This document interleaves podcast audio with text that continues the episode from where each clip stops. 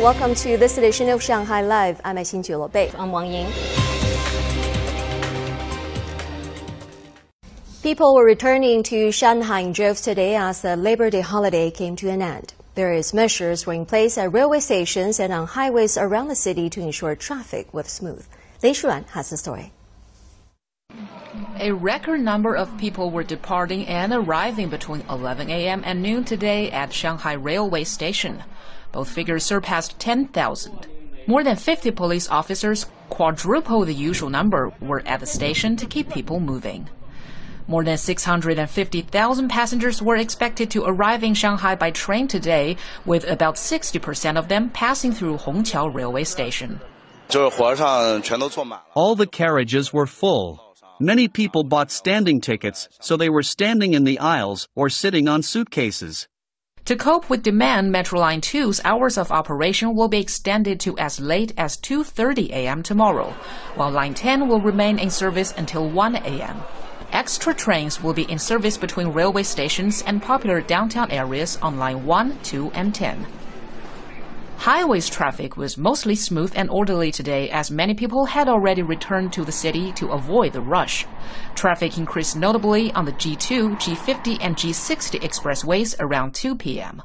The most congestion was reported on the G40 Shanghai Shaanxi Expressway tunnel and bridge, where slowing traffic stretched more than 20 kilometers.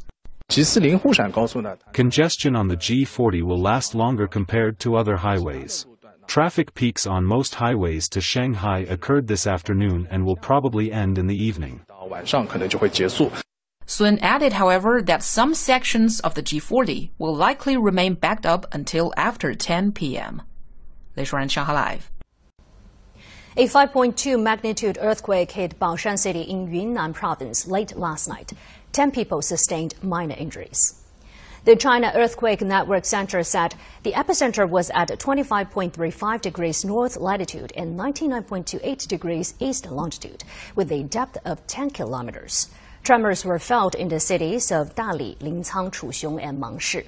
Authorities have activated a level 3 emergency response and rushed rescue teams to the area. A deputy mayor of Baoshan said the earthquake caused varying degrees of damage to homes and utilities. Transportation, communication, and other infrastructure was also damaged.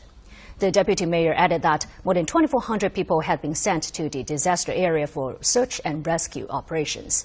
More than 11,000 residents have been relocated to safer locations. Tesla announced a price hike on several car models in markets including China, the United States, Canada, and Japan. According to the company's official statement, the Model 3 and Model Y will cost an extra 2,000 yuan each. The price of a Model 3 now starts at 231,900 yuan, while an entry-level Model Y costs 263,900 yuan. This has been the Tesla's fourth price adjustment this year, but the previous ones were all cuts. Tesla delivered nearly 423,000 vehicles globally in the first quarter of 2023, but its Q1 results didn't meet expectations, which industry insiders believe is the reason for the price increases. Tesla's net profit during the three-month period was more than 2.5 billion US dollars, a 24% decrease year on year. Analysts also forecast fluctuating prices on Tesla cars in the future as they purchased lithium, which is used in its batteries, at high prices last year. The price was as high as 600,000 yuan per ton in 2022, but was 189,000 yuan as of April 28th.